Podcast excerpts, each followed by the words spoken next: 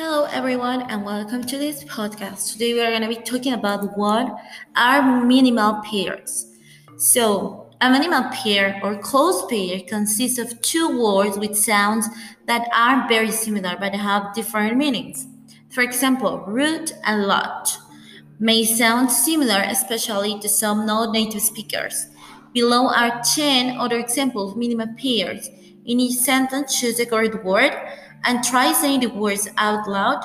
Um, think about this. Do you notice how similar they sound? Let's read together. For the first one, we had head up the water in a pen or pan. Number two, you can throw all rubbish into the bin or bin. Number three, we a great weekend. Hat or hat.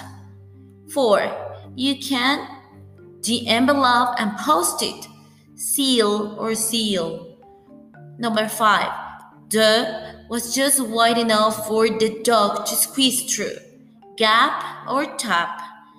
Number six, he polishes the buttons on his uniform, brass, grass.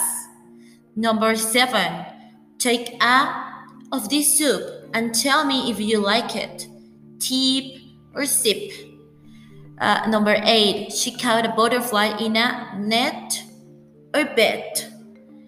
Number nine, see a doctor about the pain in your knees or teeth. Number 10, he held the young girl her shoelaces, tie or lie. So what you have to do, guys, is to answer uh, this and you're going to click on check the answers.